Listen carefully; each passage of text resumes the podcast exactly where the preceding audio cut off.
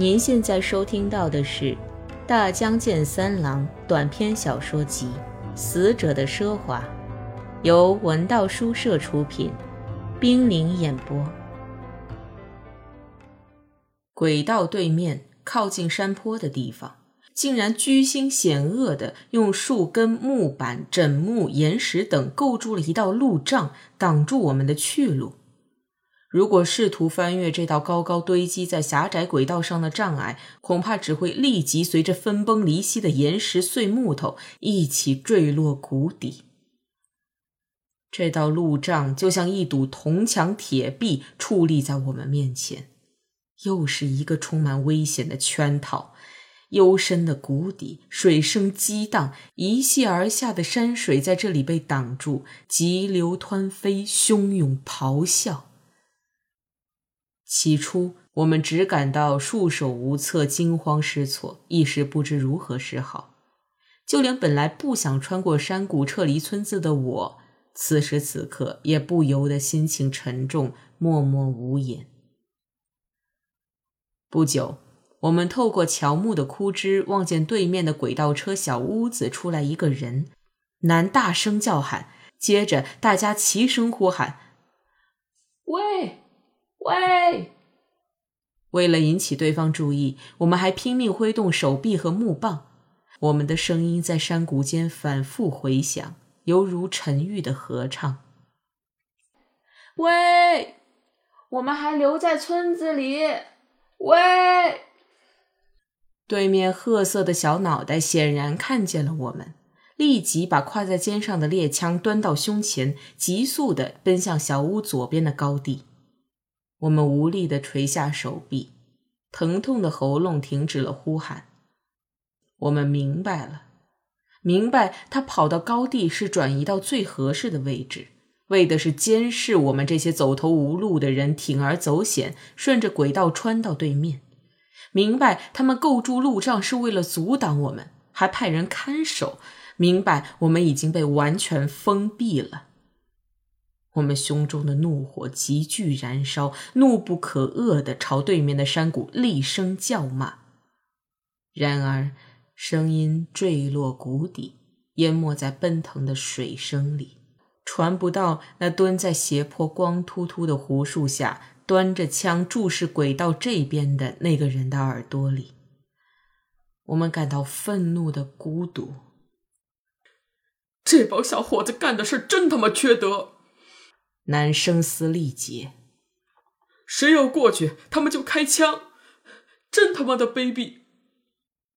开枪？为什么要开枪？弟弟眼泪汪汪，颤抖着声音：“为什么？我们又不是敌人。”其他人受到弟弟的传染，眼里都噙着泪水：“我们不是敌人。”把我们关在村子里，男大声斥责：“别哭哭啼啼的！他们把我们关在村子里，知道吗？”为什么要把我们关在村子里？弟弟被男气势汹汹的样子吓得不敢大声说话。因为你还有我都得了传染病，那帮家伙害怕我们传染细菌，就把我们关在村子里。眼睁睁的看着我们像小狗、耗子那样死去。我们没有得病。我瞪了男一眼。实际上这句话是说给其他伙伴听的。可是那帮家伙认为我们得了传染病。今天早晨有没有人呕吐了？有没有人身上长红疙瘩、爬满了虱子？谁也没有吭声。我的声音在山谷间短暂的回荡。我紧紧闭上嘴唇。回去吧，我宁可得病，也不想在这儿挨枪子儿。男一声怪叫，朝他前面的伙伴的屁股踢了一脚，往前跑去。我紧跟在后面，跑下横贯树林子的道路。男疯了似的拼命往前跑，我气喘吁吁，不顾一切的猛追，终于在树林子尽头追上累得跑不动的男。我们两人喘着粗气，说不出话来。过了很久，其他伙伴才像风暴来临前的狂飙一样扫过树林子奔来，他们的喊叫声充满惊悸和不安。你绝对不能再说传染病的事儿了，我沙哑着嗓门，不然他们要是又哭又吵，我可不饶你。男把下巴一扬，表示不屑我的威胁，但没有反抗之意，只是焦躁不安的沉默着。就这样，我也不说。嗯。男含糊其辞，似乎他并不在意我的话，而是全神贯注的思考别的什么事情。突然，他狂妄的说：“我们要想跑，容易的很。他们只盯着轨道，我们又不是关在洞里。”可我清楚的知道，男在虚张声势。我感觉到他从侧面射来的焦急的目光。我默不作声，想起搜捕预科生逃兵时村民说的话。我亲眼见过幽深的山谷和湍急的水流。我不得不承认，我们逃不出去。从相反方向的那座山一直爬上去就行。男对我以沉默否定他的意见表示不满，但声调已经没有那种张狂劲儿了。我说。山那边村子的人会把我们揍得半死不活，就像当初你逃跑的时候被打得死去活来一样。堵塞轨道是一种象征，它显示着把我们团团封闭在山谷里的四周围村庄的农民所凝聚的敌意构筑的一堵无法穿透的坚固的后墙。我们想冲撞它、钻过去，显然绝对无望。半死不活，男低沉地说：“我三次逃跑，三次被打得半死不活，这回却有人拿猎枪监视我们。我以前帮人宰过病牛病狗，嗯，抡起脑袋瓜那么大的铁锤，照着小牛犊的脑袋。别说了，否则我揍你！”我急眼了，不许你再说这种话。你马上就会理解的。男一边戒备我的攻击，一边继续说：“铁锤要击得准确，必须有三个人让生病的小牛犊站起来。我干的活儿就是用水和草引诱小牛。”我真想跳过去掐住他的脖子。只见他的眼圈逐渐发红，泪水盈眶。我呆呆的看着他，用手背擦了擦眼泪。我真的干过，那和我们封闭在这儿完全是两码事儿。我们谁也没有得病。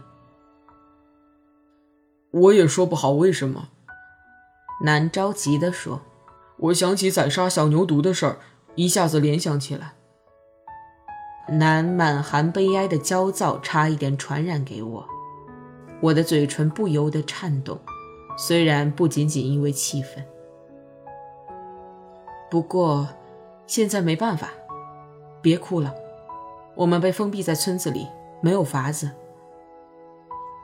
当弟弟和其他伙伴上来围住我们的时候，我和南像一对好朋友一样对视着。您现在收听到的是《大江健三郎》短篇小说集《死者的奢华》，由文道书社出品，冰凌演播。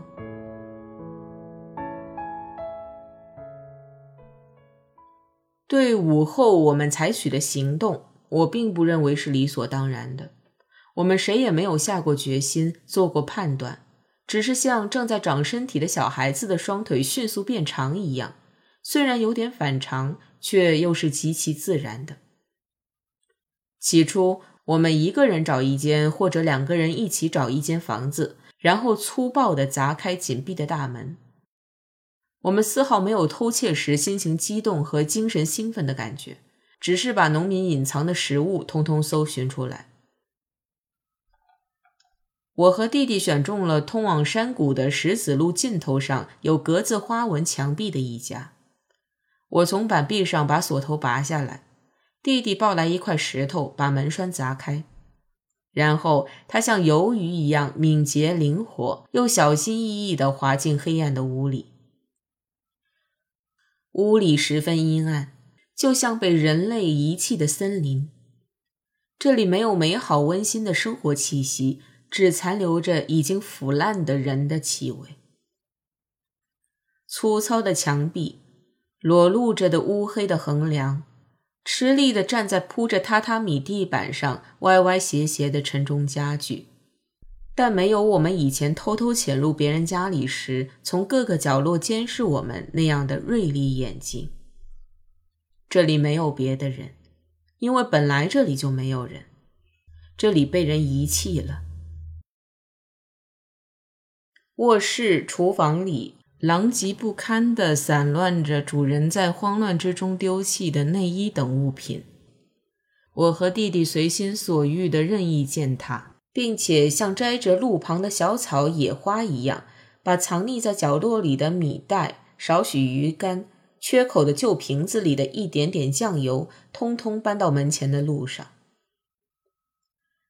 我和弟弟就这样慢悠悠地干着，谁也不说话。不记得第几趟了，当我把装有大豆粉的罐子扔在食物堆上的时候，只见南抱着装有食物的袋子。正从拐角一家屋顶砌着稻草的小屋里出来，他歪鼻子斜眼的对我喊道：“我可从没干过这种不起眼的小偷小摸，真没劲。”一副委屈的模样。那玩意儿现在怎么样？我也回叫一句。男经常洋洋得意的炫耀他每次偷东西时，生殖器总要兴奋的勃起，跟布娃娃一样。软不拉搭的，男丢下一串苍白空虚的声音，又钻进屋里。我们也折回去，继续这真没劲的小偷小摸。我们之所以这么认真热心，实在是因为别无他事可干。然而，这种总觉得心虚理亏的莽撞的事，终究不能长时间的干下去。屋子很小，物质奇缺。甚至勾不起哪怕是极短暂的好奇心。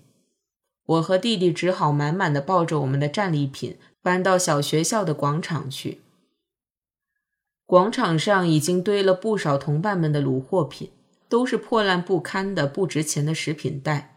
这些东西足够我们生活相当长的时间，但也就不过如此而已。伙伴们一个个垂头丧气。看着摆在膝盖前零碎破烂的缴货品，觉得脸上无光。我和弟弟一边三言两语的议论这些卤货品，一边慢慢下坡去搬剩余的东西。呀！弟弟突然惊叫一声：“你看！”我全身松弛的肌肉一下子绷紧了，血直往上冲。在我们剩余物品的前面，一个朝鲜少年叉开双腿站着，手里提着米袋，两眼直视我们。四周山谷的寂静，伙伴们悠长的叫唤，午后西斜的阳光，这一切都使我浑身皮肤燥热。我狠狠盯着他，紧逼上去。他扔掉米袋，低下头，摆出打架的架势。我猛扑上去。我们憋着劲儿，互相激烈的殴打，指甲抠进对方的皮肤，冲撞、绊脚，摔倒在石子路上后还继续滚打、踢脚，用膝盖顶着对方的身子。我们都使出吃奶的劲儿搏斗。朝鲜少年身上有一股强烈的味道，而且身体非常沉重。我的右手腕被他的一只膝盖紧紧绞住，一下子摔倒在地，动弹不得。鼻孔被他粗壮的手指捅进去，鼻血一直流到下巴，脑袋卡在他的胸脯下面抽不出来。他把整个身子压在我身上，一动不动，喘着粗气。我伸出左手，张开五指，在地上乱抓。这时，听见弟弟跑来的脚步声和朝鲜少年威胁的喊叫。弟弟往我的手里塞了一块石头，我用这又大又重的石头往对方的后脖上狠狠一击，少年哼了一声，从我的身上软绵绵地滑落下去。我用手掌捂住鼻孔，站起来。少年躺在地上，他有一张圆圆胖胖的脸，厚厚的嘴唇，睁着细小的温柔的眼睛看着我。他已经失去抵抗能力。我的脚憋着劲儿放下去，打算对准他的心窝踢去。回头看了看弟弟，只见弟弟退到路旁的树下，两手扶着腰，眼泪汪汪的看着这边。我朝弟弟扬了扬下巴，让他回来把剩下的东西抱走。当弟弟要拾起朝鲜少年抢去的米袋时，我制止了他。我现在不想要它了。我们撇下依然倒在地上注视着我们一举一动的朝鲜少年，下坡回去了。弟弟泪流满面的尖声说道：“哥哥，你真厉害！”那小子也蛮厉害的。我的鼻血滴在怀抱的东西上，回头望了望那个少年。朝鲜少年提着米袋，正一瘸一拐的上了又狭又短的土桥。他大概回对面山坡朝鲜人村落里去吧。我有点兴奋，心想留在这儿的不光是我们这些人。鼻血令人讨厌的流个不停，不仰着脖子，胸部、手、食物都会沾满鲜血。弟弟等得不耐烦，把慢吞吞走着的我甩在后面，沿着石子路跑上去。迫不及待地向伙伴们报告我和朝鲜少年格斗的消息去了。